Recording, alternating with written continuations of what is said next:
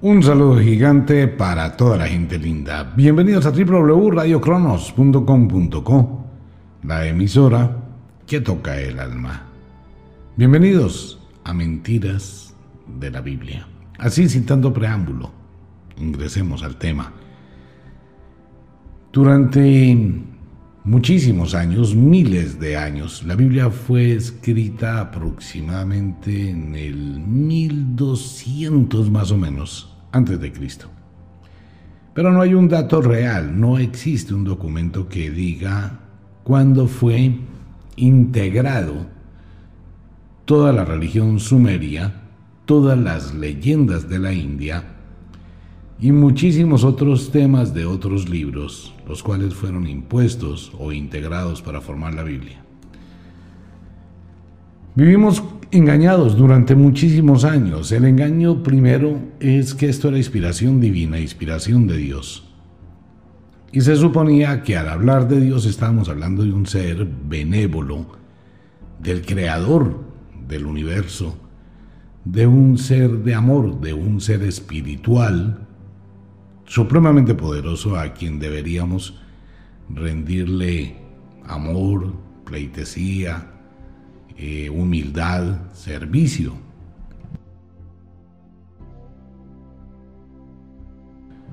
Durante muchísimos años, la Biblia era un libro prohibido fuera del seminario de los curas o de los que se dedicaban al negocio. Dentro de ese negocio pues una de las leyes que existía allí es que los levitas o sacerdotes de Dios no podían tener derecho a la heredad de lo que se robaban. Como están nombrados hoy los párrocos, los obispos, los episcopados, todo eso no son más que sucursales del negocio. Pero el negocio estaba en el centro, eso lo hicieron adrede para que ninguno de ellos pudiese tener control sobre el dinero que estaban recogiendo. Adicional con ello, pues se presenta una cantidad de cosas en la creación del negocio y entre estas es que ninguno de los sacerdotes podía tener hijos. Precisamente para evitar que los hijos pidieran herencia. Inteligentes, ¿no? Entonces colocaron una serie de normas y de reglas basados en los primeros cinco libros de la Biblia.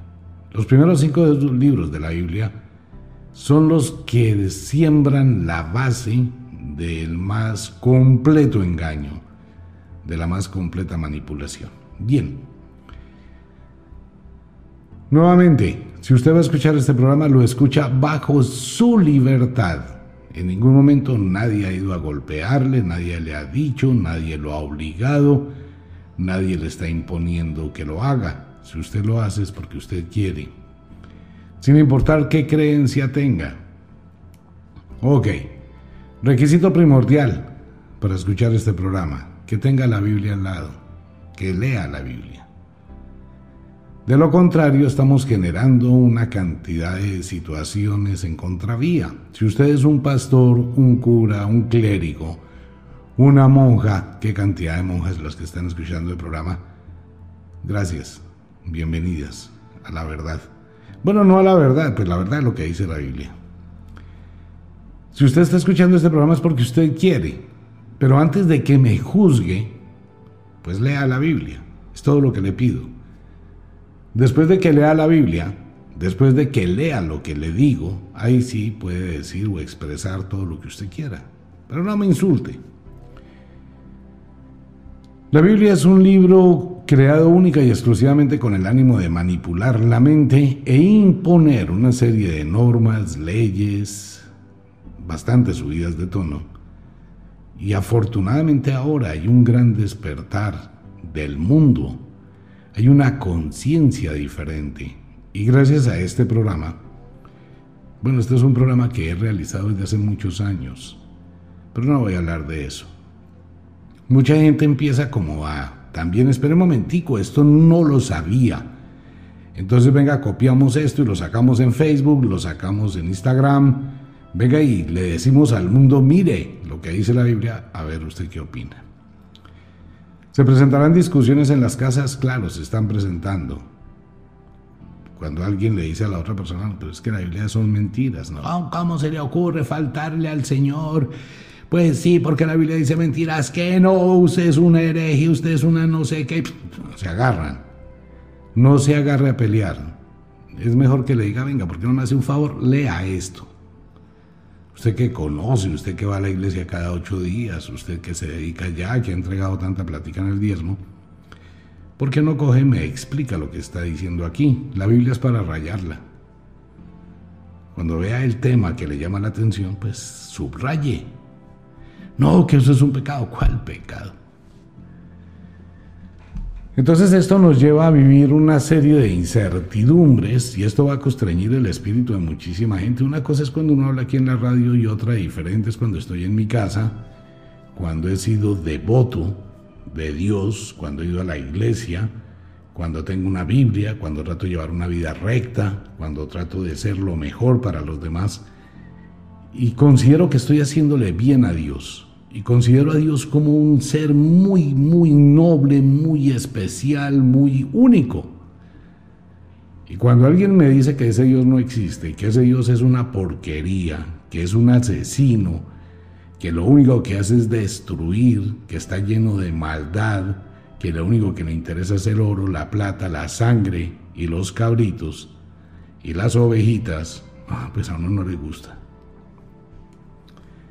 Y eso desgarra el alma por allá adentro, le saca a uno la ira, la piedra. Uno quisiera ir y coger a esa persona y decirle, usted no puede ofender a mi Dios. Claro, porque lleva muchos años confiando en ello.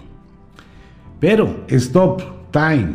Pero ¿qué pasa cuando ese creyente o esa monja que lleva tantos años de devoción y que en la obscuridad del convento le ha tocado aceptar las visitas del cura, y le ha tocado aceptar las visitas de otras monjas, eso no es que en el convento sea todo tan chévere.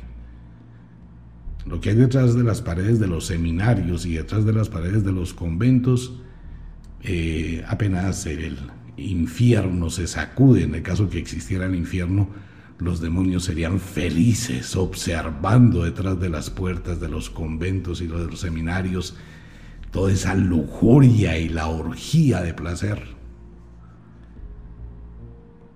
Entonces eso sacude las entrañas cuando alguien le dice eso no es así. Y obviamente, pues es diferente cuando uno lo está diciendo, cuando una persona lo está leyendo. Pues toca que lea, amigo mío, si usted no lee los versículos, si usted no lee lo que se le indica, pues hombre, estaremos entrando en un caos completo al, al aceptar, al escuchar y al dudar de lo que uno dice. Bajo ese orden de ideas hay que leer. El Génesis, ¿qué habla el Génesis? El Génesis habla de la creación del mundo y habla de las primeras matanzas de Dios, la primera de ellas permisiva, que fue la de Caín contra Abel, Posteriormente se arrepiente su creación y manda a matar a todo el mundo con el desastre, la inundación. Tiene unos cambios, tiene una cantidad de mentiras. Escucha el programa, esto es solo un recordatorio.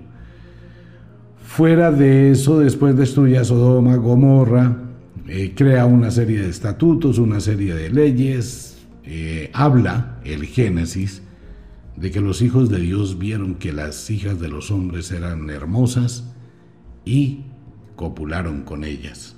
Eso quiere decir que los hijos de Dios tenían pipí. Y si tenían pipí es porque nacieron en alguna parte y tenían género y tenían la capacidad de fecundar. ¿Sí o no? O sea que los hijos de Dios pues eran seres parecidos a los humanos que tenían la forma de fecundar y violar a las, a las hembras humanas. Allí también aparece la, la esposa de Caín, que nadie sabe dónde sale. Bueno, esto es así a rasgos largos, largos trazos. Miramos un poquito. Luego del Génesis viene el Éxodo, que es el la, la famosa concepción del pueblo elegido de Dios, de los hijos de Dios, de los elegidos, que se los llevan para Egipto, los sacan de Canaán, de la tribu de Canaán, se los llevan para Egipto En Egipto los ponen a comer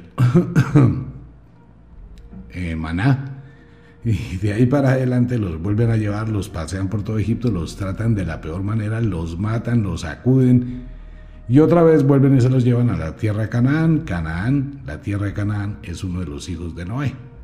Y hay que apropiarse de la tierra de Canaán, de donde salieron. O sea, el negocio es, los sacamos de aquí, los llevamos a pasear, les damos las vueltas y devolvemos a traerlos aquí envenenados, como pasó realmente. Luego viene el Levítico, que el Levítico es toda la creación del tabernáculo de Dios, que es lo que le gusta a Dios, cómo tienen que hacerle el templo, las cortinas del templo, cuáles son las leyes de Dios para que la gente le sirva. Dios no acepta testículos magullados ni miembros amputados, esa parte ya la vimos, la encuentra en Levítico. Como los sacerdotes que le sirven a Dios deben ser bonitos, atractivos, perfectos, quién sabe para qué. Y fuera de eso, Él da la orden, todo el Levítico es la misma vaina, todo el Levítico es crear el tabernáculo, el incensario, el altar. Y cómo se deben matar las cabras, los corderos que quitan el pecado del mundo, los becerros, las tortolitas, cómo hay que degollarlas, sacarles la sangre, bañar el templo. Y una matanza de animales y una matanza de gente como la de Core, la cosa más tenaz. Ahí van ya como unos 100 mil muertos por el capricho de Dios. Después de Levítico entramos a números, donde empieza a crearse el negocio, cuáles son los jueces, cómo llegan los levitas, quiénes le sirven a Araón, el mensajero de Moisés, cómo se crea el negocio y los parámetros del negocio. Cómo empieza a pedir oro, cómo empieza a pedir plata, joyas y cómo manda realizar las primeras matanzas. Ve y sal contra tus enemigos y mátalos a todos. Y cuando dejaron vivas a las mujeres, pues Moisés se molestó y llegó y les dijo que por qué han dejado vivas a las mujeres. Entonces le dijeron que, pues, porque así lo dijo el capitán.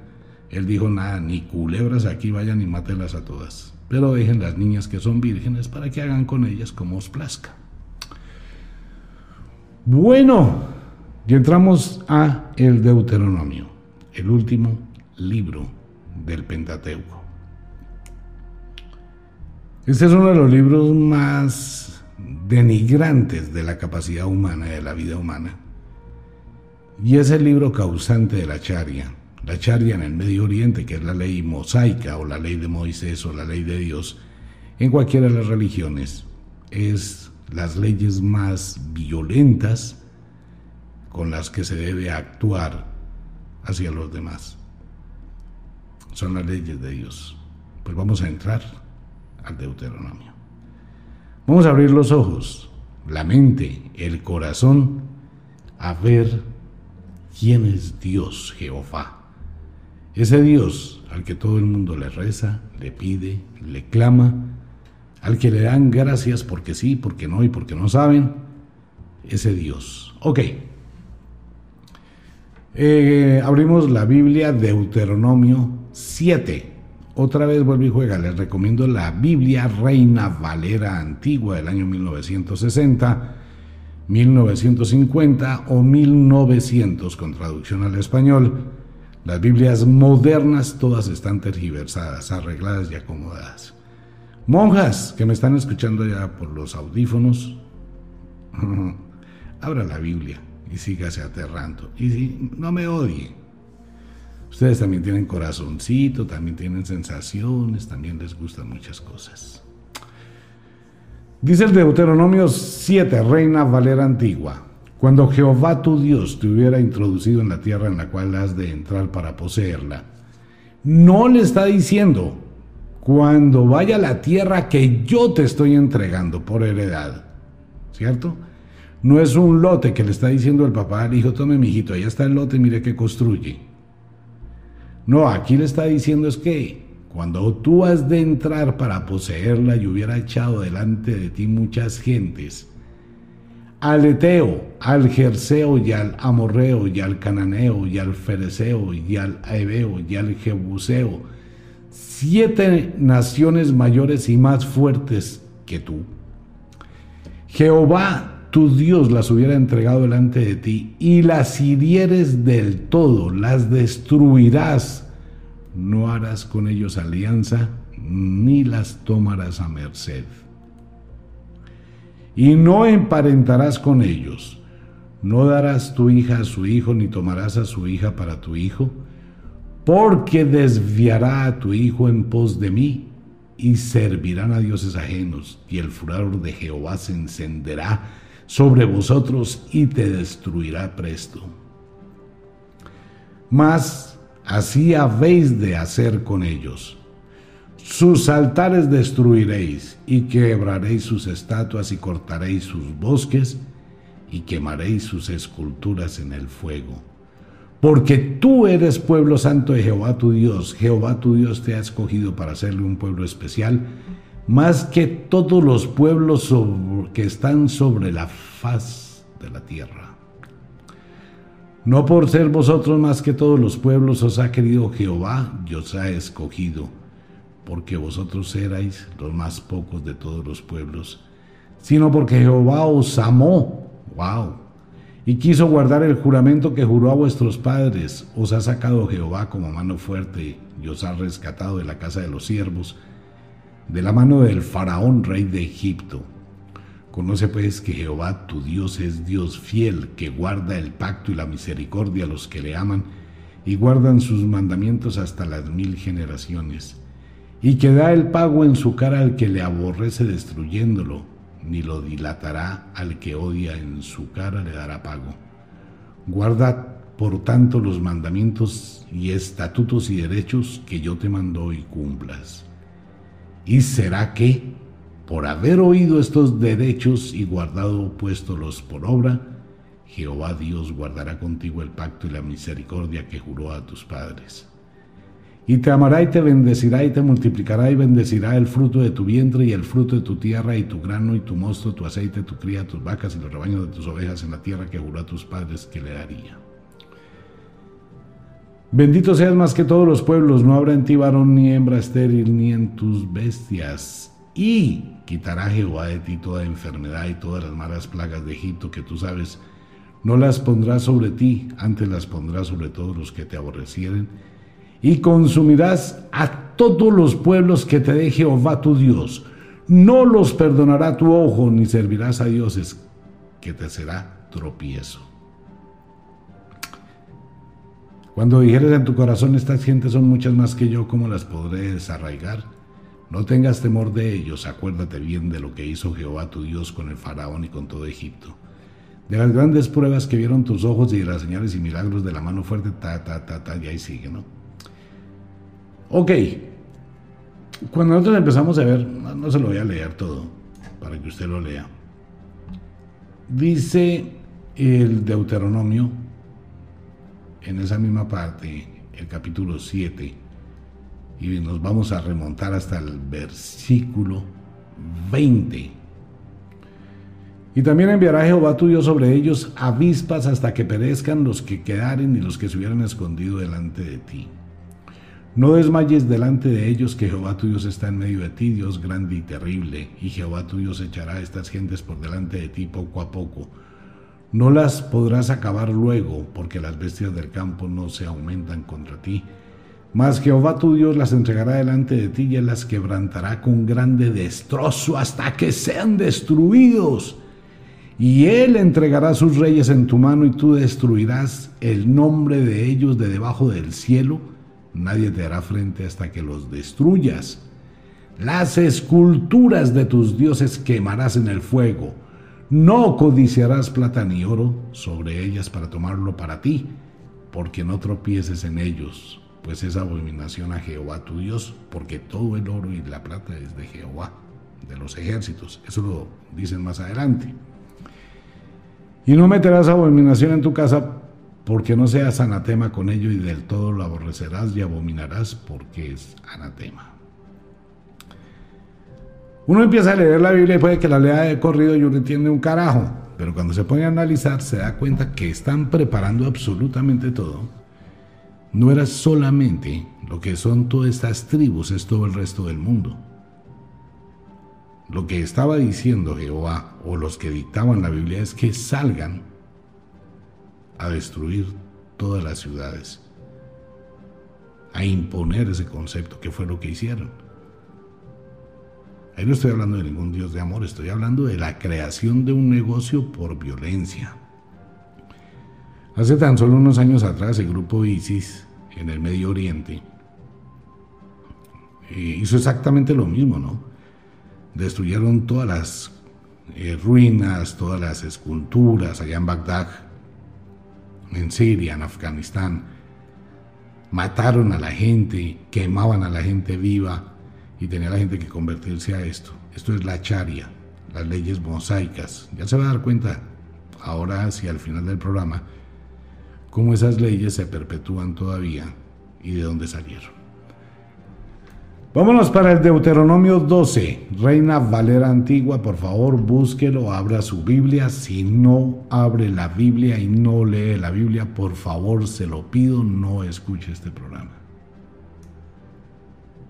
Ok, capítulo 12, versículo 1. Ahora vamos a ver cuál es el cuento de lo que quedó para el resto de la vida, que fue lo que impusieron. Estos son los estatutos y derechos que cuidaréis de poner por obra en la tierra que Jehová, el Dios de tus padres, te ha dado, para que la poseas todos los días que vosotros viviréis sobre la tierra. Escuchen muy bien, pueblo de Dios. Escuchen muy bien lo que su Dios manda decir. Así que hay que hacerle caso a su Dios. Aquí comienza la degradación completa y absoluta de la creencia, la manipulación en pos de los negocios.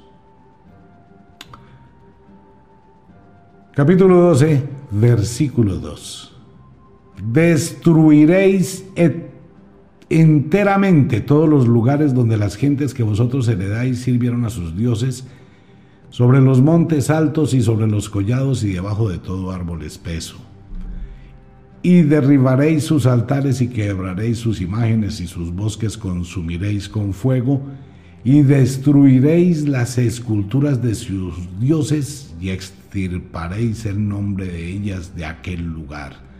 No haréis así a Jehová vuestro Dios. Mas el lugar que Jehová vuestro Dios escogiere de todas vuestras tribus para poner allí su nombre para su habitación, eso buscaréis y allá iréis y allí llevaréis vuestros holocaustos y vuestros sacrificios y vuestros diezmos y la ofrenda elevada de vuestras manos y vuestros votos y vuestras ofrendas voluntarias y las primeras de vuestras vacas y de vuestras ovejas, etcétera, etcétera. ¿Y qué pasa aquí? Que esto mismo ya lo habíamos leído hace ocho días. ¿En dónde? En números. Solo que lo repiten. ¿Para qué? Para reafirmarle a usted los estatutos de Dios. Y él sigue, ¿no? Más el lugar que Jehová escogiere, versículo 14, en una de tus tribus, allí ofrecerás tus holocaustos y allí harás todo lo que yo te mando. Con todo, podrás matar y comer carne de todas tus poblaciones conforme el deseo de tu alma, según la bendición de Jehová Dios. El que te habrá dado el inmundo y el limpio la comerá como la del corzo o de siervo Salvo que sangre no comeréis sobre la tierra, la derramaréis como agua. Esto ya lo habíamos visto la semana pasada en números. Ok. ¿Por qué? ¿Cuál es el, el estatuto de Dios? Vaya, destruya ciudades, mate gente, mate pueblos, coma, engórdese y apropiese. Vaya, robe. ¿Qué está diciendo? Le está diciendo que haga todo lo contrario a los mandamientos que él mismo le entregó supuestamente a Moisés. No matarás, no hurtarás, no pronunciarás el nombre de Dios en vano, no desearás la mujer de tu prójimo, no mentirás. Mentira, puro y físico carretazo. Los mandamientos de Dios fue una mentira, un engaño, eso fue para los ingenuos que empezaron a creer en Dios. Pero Dios no, Dios mandaba a matar a diestra y siniestra, a Dios no le importaban las mujeres. Contened con ellas como os guste. Oh, wow, esas eran las órdenes de Dios. Y los hijos de Dios pensaron que la tierra era pues algún harén propiedad del cielo y vinieron y hicieron de todo con las mujeres. Bueno, siguen haciendo, ¿no? Eh, ok. Deuteronomio 14. Todo esto son las leyes del estatuto de Dios. Hijos sois de Jehová vuestro Dios, no os ajaréis ni pondréis calva sobre vuestros ojos por muerto. Porque eres pueblo santo a Jehová tu Dios y Jehová te ha escogido para que le seas un pueblo singular de entre todos los pueblos que están sobre la haz de la tierra. Nada abominable comerás. Y empieza el listado de animales que puede comer, lo que no puede comer. Toda ave limpia comeréis, dice el versículo 11. Y estas son las que no pueden comer. Y sigue. Ninguna cosa mortecina comeréis Aquí hay una cosa bien interesante para todos los oyentes.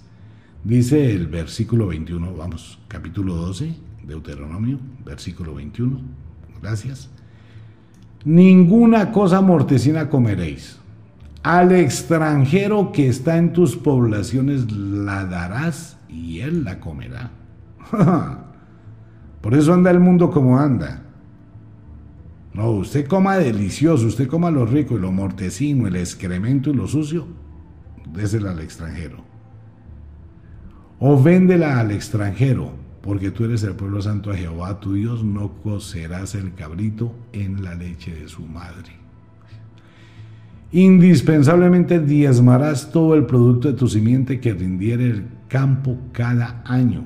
Eso hay que dárselo a los levitas. Los levitas son los representantes de Dios. El famoso diezmo, pues imagínense, cada persona da un 10%, 10 personas son el 100%, 100 personas son el 10 mil por ciento. O sea que imagínense, es una vaina exorbitante su famoso diezmo. Y comerás delante de Jehová tu Dios en el lugar que le escogiere para hacer habitar allí su nombre, el diezmo de tu grano, el diezmo de tu vino, de tu aceite y los primerizos de tus manadas y de tus ganados, para que aprendas a temer a Jehová tu Dios todos los días. Temerle a Dios, no amar a Dios. Es temerle, Él pide es que le tengan miedo, no que lo amen. Bueno, y dice, y si el camino fuera tan largo que tú no puedes llevarlo por él, por estar lejos de ti, el lugar que Jehová tu Dios hubiera escogido para poner en él su nombre cuando Jehová tu Dios te bendijere, entonces venderlo haz y atarás el dinero en tu mano y vendrás al lugar que Jehová tu Dios escogiere y darás el dinero por todo lo que deseare tu alma, por vacas o por ovejas o por vino o por sidra o por cualquier cosa que tu alma te demandare y comerás allí delante de Jehová tu Dios y te alegrarás tú y tu familia. Pero, eso sí, lo aclara. Y esta es la sexta vez que vuelven a aclarar la misma vaina desde números y en Deuteronomio. Y no desampararás al levita que habitare en tus poblaciones, porque no tiene parte ni heredad contigo. Otra vez, ¿quiénes son los levitas? La misma gente, los párrocos, el episcopado, los sacerdotes, los sirvientes de Dios, los asadores de Dios al estilo Araón, que mecían la carne del pobre cabrito en el perdón de los pecados. Ese era el famoso mercado que pedían en muchas iglesias antes, ¿no? Venga, traiga una librita de chocolate ahí para la expiación de los pecados y ya cuando mucha gente llevaba mucho mercado hay que abrir un supermercado. Y cuando ya abrieron el supermercado, entonces, no, no tienen que traer todo el mercado. Mire, puede ir allá al supermercado, compra el mercadito, trae el recibo de pago y lo deposita aquí en la urna. Ese es su óbolo, su diezmo. Ustedes saben, haciendo un paréntesis, ¿no? Tema, tema, tema, un paréntesis. ¿Alguna vez ustedes se han puesto a averiguar cuántas eh, propiedades, finca raíz, tiene la iglesia? ¿Cuántos aviones jet tiene la iglesia? ¿Cuántos helicópteros? ¿Cuántos negocios paralelos? ¿Cuántos edificios? ¿Cuántos lotes? ¿Cuántas universidades? ¿Clínicas? ¿Hospitales? Es un negocio, es un macro mega negocio. Pero sigue. Y vendrá el levita que no tiene parte ni heredad contigo, y el extranjero y el huérfano y la viuda que hubiera en tus poblaciones, y comerán y serán saciados para que Jehová tu Dios te bendiga en toda obra de tus manos y sienes. Deuteronomio 17, leyes de Dios. Aquí empieza esto a ponerse mejor. Algo bueno de Dios. Al fin algo bonito en la Biblia. Escuchemos. Deuteronomio 17, Reina Valera Antigua. No sacrificarás a Jehová tu Dios, buey o cordero. Ay, tan chévere, se arrepintió. En el cual haya falta o alguna cosa mala. Ah, qué tristeza. Porque es abominación a Jehová tu Dios. O usted le entregaba sacerdotes limpios puros, sin testículo macullado, sin miembro amputado, ni cojos, ni sordos, ni con nube en el ojo, ni mancos, ni absolutamente nada. Tenían que ser perfectamente bonitos y puros, igual que los animales que pide. Venga, y si es Dios que tenía tantísimo poder, porque no hacía chasquido de dedos? Yo, tu Dios que te creé de la tierra, te ordeno que quedes puro y limpio. De hecho, si son creación de Él, ¿por qué tendrían defecto? Él lo dice en el Génesis. Hagamos al hombre a nuestra imagen y semejanza. Nuestra, quién sabe cuántos. Sigue, capítulo 17, versículo 2. Cuando se hallare entre ti en alguna de tus ciudades que Jehová tu Dios te da, hombre o mujer que haya hecho mal, eh, en ojos de Jehová tu Dios traspasando su pacto, que hubiere ido y servido a dioses ajenos, y se hubiere inclinado a ellos, ora al sol o a la luna, o a todo el ejército del cielo, lo cual yo no he mandado, y te fuere dado aviso, y después que oyeres y hubieras indagado bien la cosa, parece de verdad cierta que tal abominación ha sido hecha en Israel, entonces sacarás al hombre o mujer que hubiere hecho esta mala cosa o a tus puertas, hombre o mujer, y los apedrearás con piedras, y así morirán. Ese es el estatuto de Jehová, es el estatuto de Dios. Nadie ha podido descifrar cuando él habla de los celos que tiene por otros dioses, ¿no? Y dice, que hubiere ido y servido a dioses ajenos y se hubiera inclinado a ellos, ora al sol o a la luna o a todo el ejército del cielo, lo cual yo no he mandado. ¿Qué era el ejército del cielo? Eso tiene que ver con el fenómeno ovni, con el fenómeno extraterrestre, porque eran varios grupos de extraterrestres y esto parece que fue un grupo, bien podrían ser reptilianos, que quedó allí, entonces tenía que crearles terror a todo este pueblo, que fue el que sacaron para el desierto, envenenarlos en contra de los otros grupos. Es muy posible. Ok, sigamos. Versículo 6. Por dicho de dos testigos o de tres testigos morirá el que hubiere de morir, no morirá por el dicho de un solo testigo. La mano de los testigos será primero sobre él para matarlo, y después la mano de todo el pueblo, así quitarás el mal de en medio de ti. Lo que está diciendo aquí es la orden, que si alguien va y sapea, aquí no son testigos, aquí son sapos. Mire que es que él está adorando a la luna, como pasó con los indígenas en Sudamérica, como pasó con los indígenas de la tierra suramericana que adoraban al sol, a Sue, a Bachue, como pasó con las brujas europeas que adoraban a la luna, al sol, a las estaciones, a la naturaleza, en el panteísmo. Por eso si alguien iba a decir, ah, mire, él está adorando el sol, ahí mismo, eh, la mano de los testigos será primero sobre él para matarlo. Los que lo vieron, los que testificaron, eso no tenía pruebas, no había juicio de nada. Igual que hicieron con todas las brujas y los magos y hechiceros, alguien salía, mire, ese tipo está adorando el sol porque cualquier vaina. Entonces, sí, mátenlo. Ya, por eso solo mátenlo. Entonces los testigos empezaban a, a matarlo y después la mano de todo el pueblo. Así quitarás el mal en medio de ti. La orden es sepultarlo hasta la mitad, hasta la cintura, hombre o mujer, descubrirle el torso, utilizar unas piedras pequeñas inicialmente que no le causen la muerte, pero sí dolor, que no empiecen a hacer desangrar, y ya después todo el pueblo se llenará de estas piedras especiales para la lapidación y lo matan. Imagínense la escena. Abren un hueco, lo entierran hasta la mitad, ya está lastimada, lastimada, avergonzada de mostrar su gusto, no importa si es niña, mujer, adulta, anciana, niño, hombre, adulto, anciano. Lo entierran hasta la mitad. Los primeros son los que lo condenan. Le tiran piedras,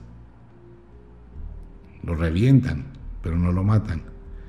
Y después 300 bárbaros, 500 bárbaros del pueblo hacen un círculo, cada uno con una piedra, y con toda la fuerza se la lanza.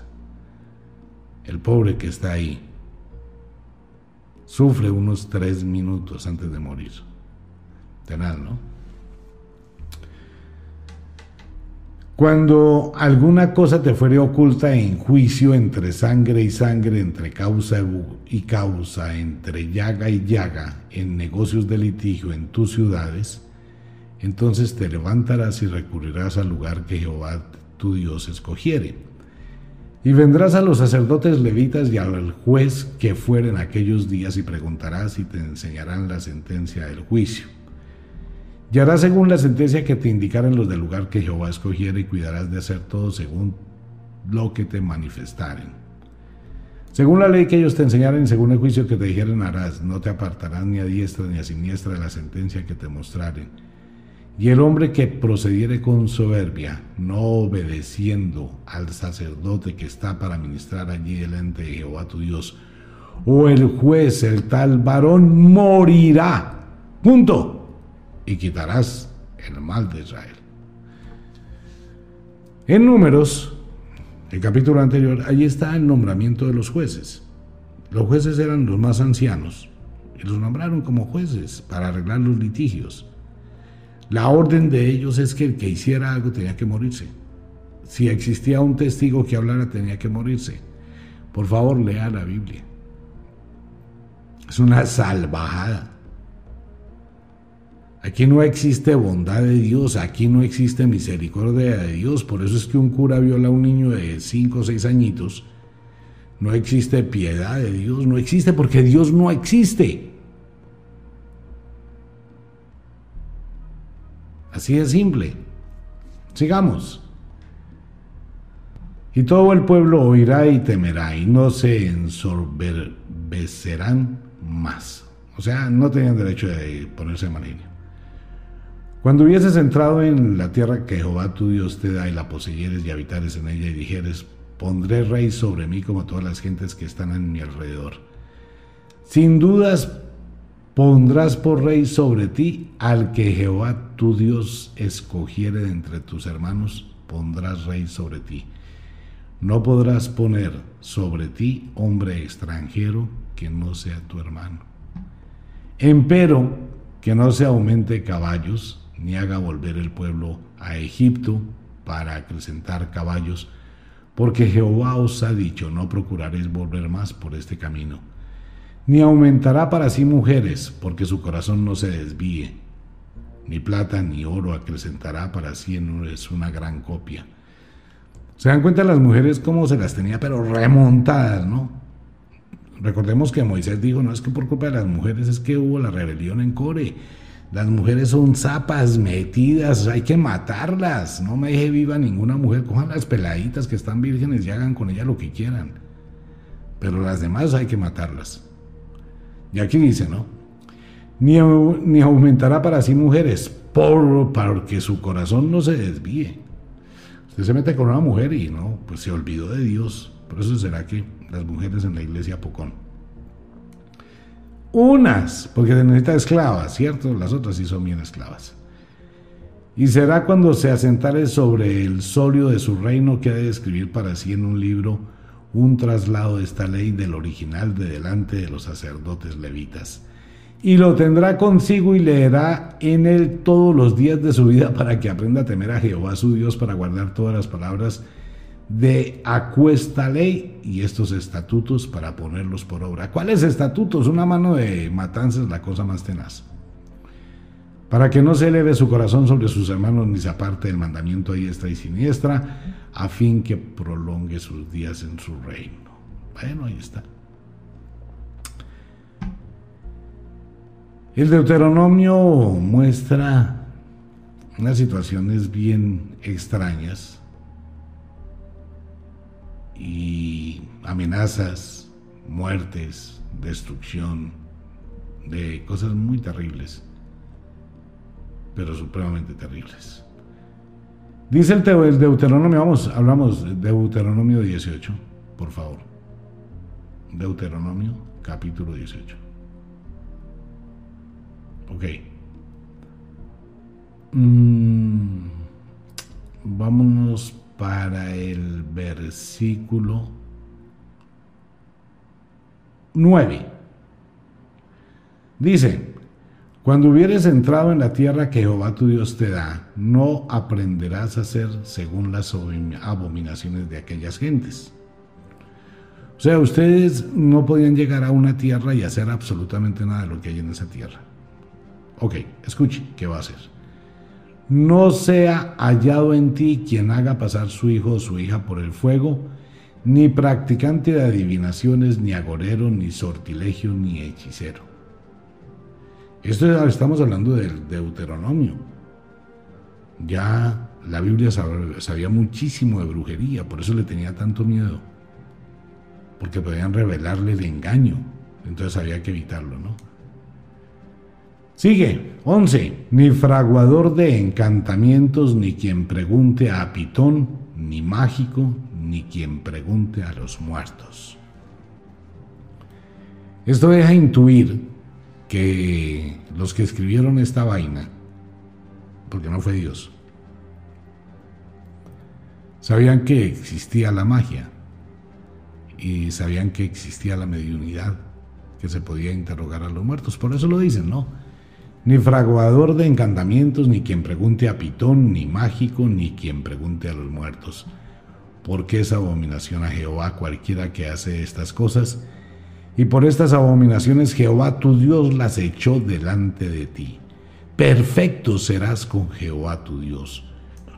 la, Biblia está tan mal escrita que de verdad uno, uno tiene que pensar dos veces cuando lee. Porque es abominación a Jehová cualquiera que hace estas cosas y por estas abominaciones Jehová tu Dios las echó delante de ti. Perfecto serás con Jehová tu Dios. Porque estas gentes que has de heredar a agoreros y hechiceros oían, mas tú no, así te ha dado Jehová tu Dios. Profeta de en medio de ti, de tus hermanos como yo, te levantará Jehová tu Dios, a él oiréis. Claro, hay que arreglar el negocio, ¿no? Solamente hay que escuchar lo que dicen los curas y ya, o los sacerdotes de Dios. Conforme a todo lo que pediste a Jehová tu Dios en Oreb el día de la asamblea, diciendo, no vuelvo ya a oír voz de Jehová mi Dios, ni vea yo más este gran fuego para que no muera. Si ustedes recuerdan la muerte de Oreb, fueron las 14 mil personas que estaban pidiendo que tenían hambre, eh, y Jehová les dijo pues que hicieran un círculo, los tragó a la tierra, los mató.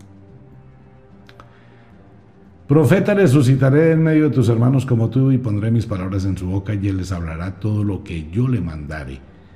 Mas será que cualquiera que no oyere mis palabras que él hablare en mi nombre, yo le residenciaré.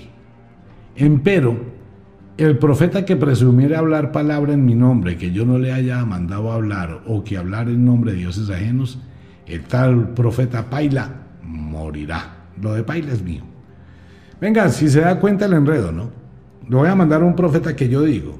Dice usted cómo hace para saber que ese profeta es de Jehová o no es de Jehová. Pues ahí tiene el problema que se le creó a todo lo que era el Medio Oriente. Porque eso se dividió en muchísimas religiones. Yo soy el profeta de Jehová. No, ni culebras, usted es un charlatán porque el profeta de Jehová soy yo. Entonces el que tenía más poder cogía al. Degóyelo. Llevamos dos mil años arreglando ese chicharrón allá en el Medio Oriente.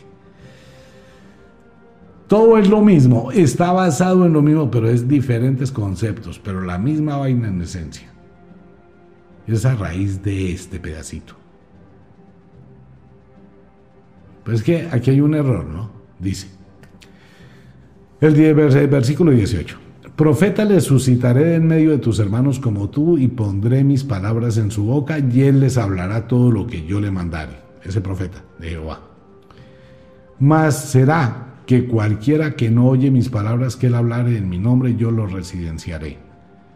Entonces, el que no le pare bolas a ese profeta, baila, lo degollan, le sacan la sangre y se lo comen.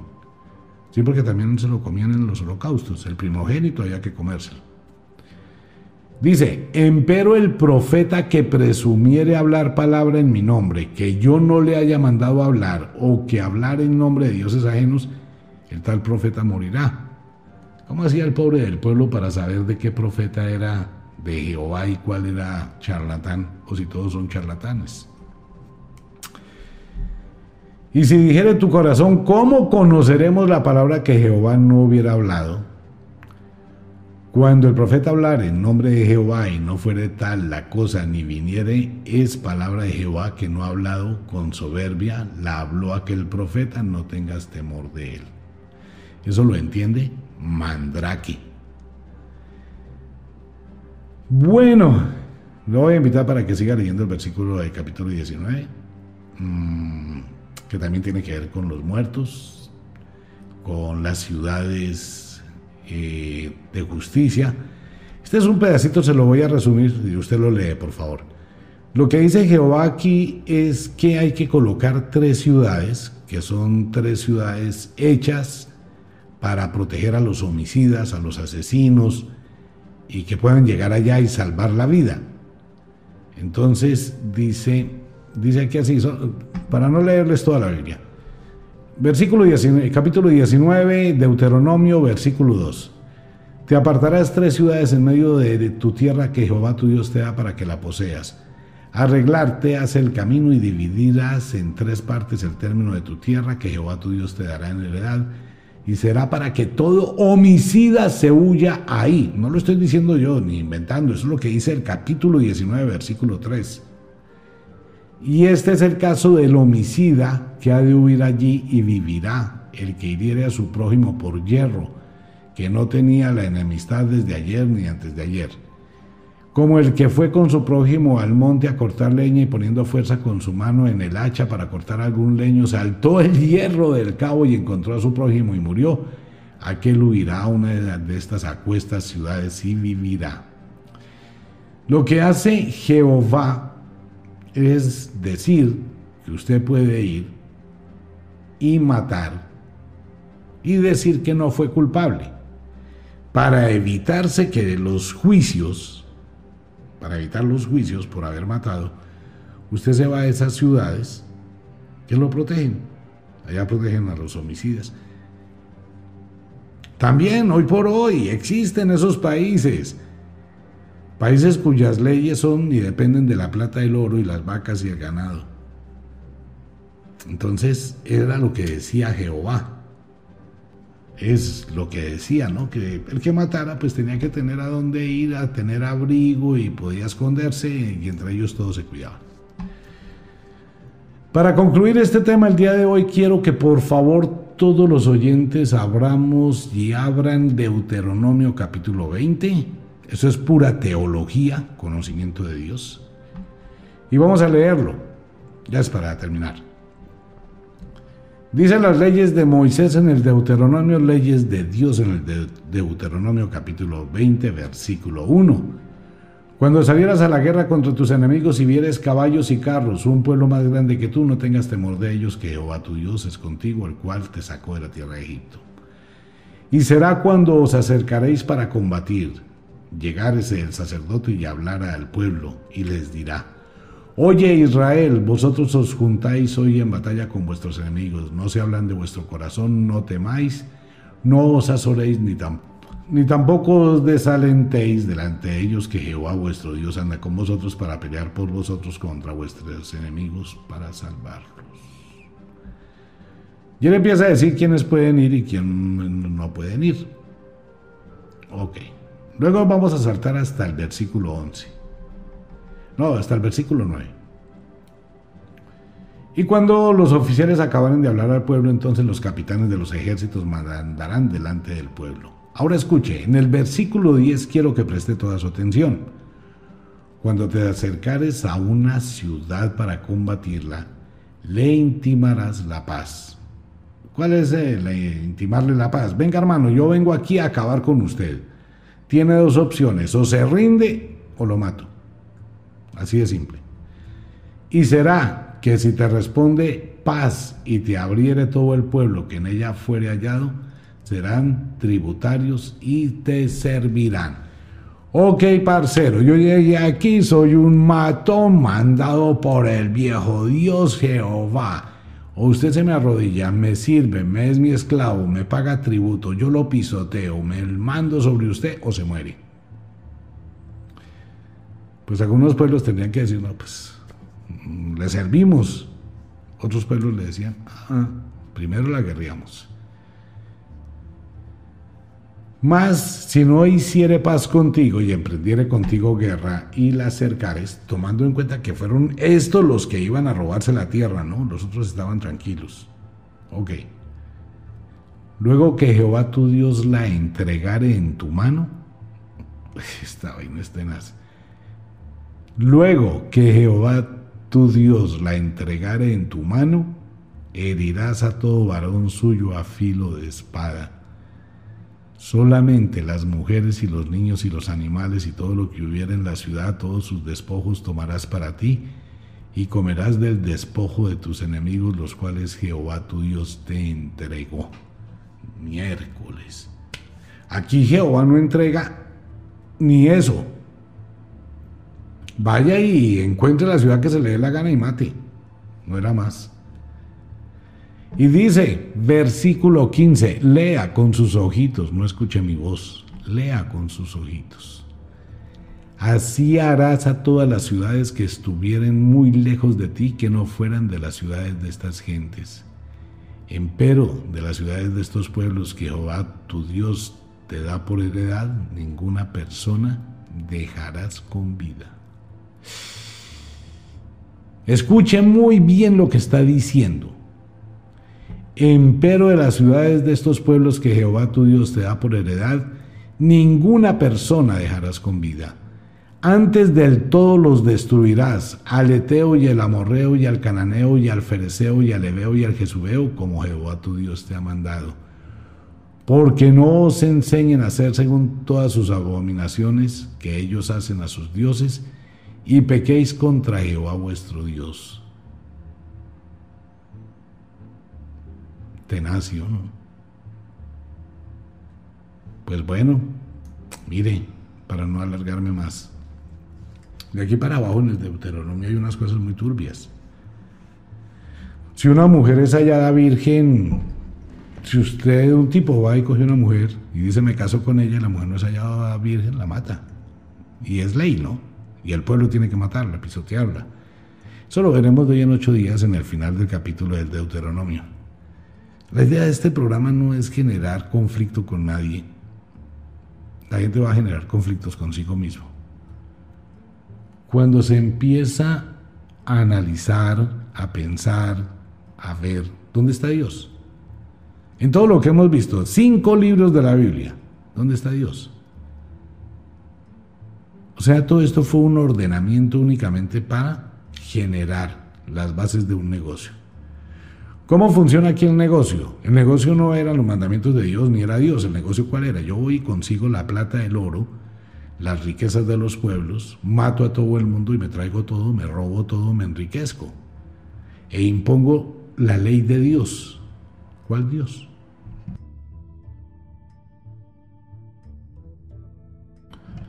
Se me hace extraño que todo el mundo ha tenido la Biblia en la casa. Y he hablado con muchísimas personas y a raíz de este programa que está llegándole a todo el mundo, hay mucha gente la que me escribe y muchos oyentes recuerdan lo que pasó en Radio Super, en Todelar, en Caracol Radio, hace muchísimos años atrás, como 30, cuando hablábamos de este tema. Esto no es de hoy, este programa no lo hago hoy, ahora. El libro Mentiras de la Biblia, gasté 17 años escribiéndolo, investigando no solo la Biblia.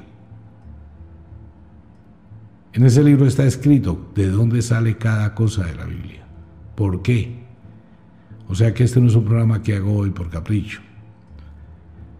Hace treinta y pico de años, en Todelar, hacíamos un programa de estos y eso fue un lío porque me cancelaron el programa al aire. Fui uno de los que inauguró en Semana Santa la música salsa, vallenato el jueves, viernes, sábado santo y fui uno de los primeros en Colombia que hablaba que el 24 de diciembre no nació Jesús. Pero todo eso fue un lío porque no existía tanta apertura mental y aún era muy arraigado el tema. Y en la radio lo censuraban a uno. De hecho, mire, mucha gente está escribiendo que por favor me censuren, que por favor no permitan que este programa salga a la luz. Lo digo porque he tenido que mandarle cartas a los medios de comunicación que no estoy pidiendo ni estoy haciendo nada diferente a solicitar que la gente lea la Biblia. No estoy diciendo nada distinto, me asombra lo que leo en la Biblia. Pero hay muchísima gente que oye el programa y están escribiendo, por favor, cancelen la Biblia, por favor, eviten que ese tipo siga hablando, nos está dañando el negocio. No le estoy dañando el negocio a nadie. De hecho, no soy solo. En este momento en el mundo las semillas que se sembraron hace muchos años empezaron a dar fruto y ni siquiera es eso. La misma iglesia se está desmoronando por dentro. La misma iglesia con sus actitudes, con sus cosas. Cada día hay un escándalo de violación. El cura que tuvo una escena de porno para una película porno barata, haciendo una orgía en el altar pues chévere, tuvo sexo en el altar y van y queman el altar, no, pues tenía que quemar muchísimas cosas más. Lo que está pasando en Estados Unidos, lo que está pasando en muchos países del mundo de las hiperdemandas por violación, por pedofilia, por pederastía, por tráfico, por imágenes, por pornografía infantil en, en, las redes, curas metidos en problemas, curas que cogieron y se compraron apartamentos para ah, pasarla rico. La misma iglesia por sí sola, porque se está cumpliendo el tiempo. Hay un programa de la ley de la causa, hay un programa específico que está atando, haciendo la red del cambio. No soy solamente yo el que habla de esto. Personas que escucharon este programa que dicen, oiga, yo nunca había visto esto, venga yo a copiar este pedacito, lo voy a sacar en Facebook lo voy a sacar en no sé dónde, lo voy a sacar en sí sé cuándo y están multiplicando, ¿no? Y la gente que está haciendo, empezando a leer, empezando a despertar, empezando a mirar la verdad os hará libres. Esas no son palabras de Jesús. Fueron utilizadas en el Nuevo Testamento para poder hacer que el Nuevo Testamento aplacara un poquito el Antiguo Testamento, pero la cosa fue totalmente distinta.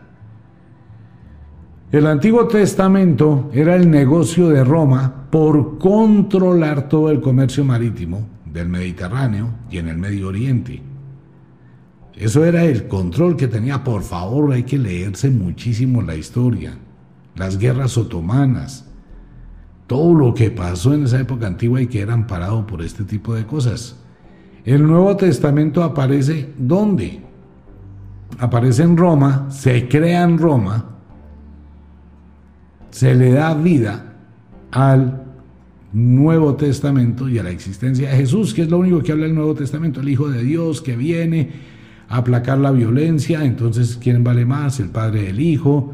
Eh, Jehová es un asesino, la cosa más tenaz, pero Jesús es de ardiente amor. Espérese que lleguemos a Reyes para que vean Reyes cómo nace Jesús y cómo después se copian. Y vamos a darnos cuenta del invento. Entonces había que colocar la otra contraparte de Jehová. Entonces se colocó a Jesús. La misma vaina que hicieron los romanos cuando los griegos crearon las constelaciones y Zeus eh, colocó las constelaciones de las historias de la cultura y mitología griega. Y entonces los romanos dijeron, no, ni culebras, si los griegos tienen dioses, yo también pongo mis dioses. Y se copiaron y colocaron los dioses romanos, los dioses del panteón romanos, que son los mismos dioses del Olimpo. Y en el cielo colocaron a los dioses romanos para gobernar a los griegos. La misma vaina hicieron con Jesús para gobernar el Antiguo Testamento y se produce la división de la religión. La cristiandad, que son los seguidores de Cristo, contra todos los que siguen a Jehová, profetas y todos los nombres que se le dan a Jehová en el mundo. Entonces hay una división, ¿no? Bueno, y una parte del negocio pues obviamente está en Roma y otra parte del negocio no se ha podido saber quién lo tiene en el Medio Oriente. Pero ya todo el mundo pues estudia un poquito de historia y va sacando conclusiones de las guerras, de las confrontaciones, el por qué, cuál es la razón de fondo de toda esta equivocación humana. Mis amigos de allá arriba, cuando se ponen a mirar todo esto, dicen, la ingenuidad de los hombres y la habilidad del engaño ha llevado a este mundo a mantenerse aislado de todo el consejo cósmico. Nosotros vivimos en un engaño. Pues bueno, no me juzgue, no me condene, lea la Biblia, saque sus conclusiones y si después de la de leer sigue con el mismo pensamiento, bueno, sígala leyendo. Lo hará sabio o lo hará sabia. A las monjas que escuchan este programa, saludes. Muy amables cuando escriben por Facebook.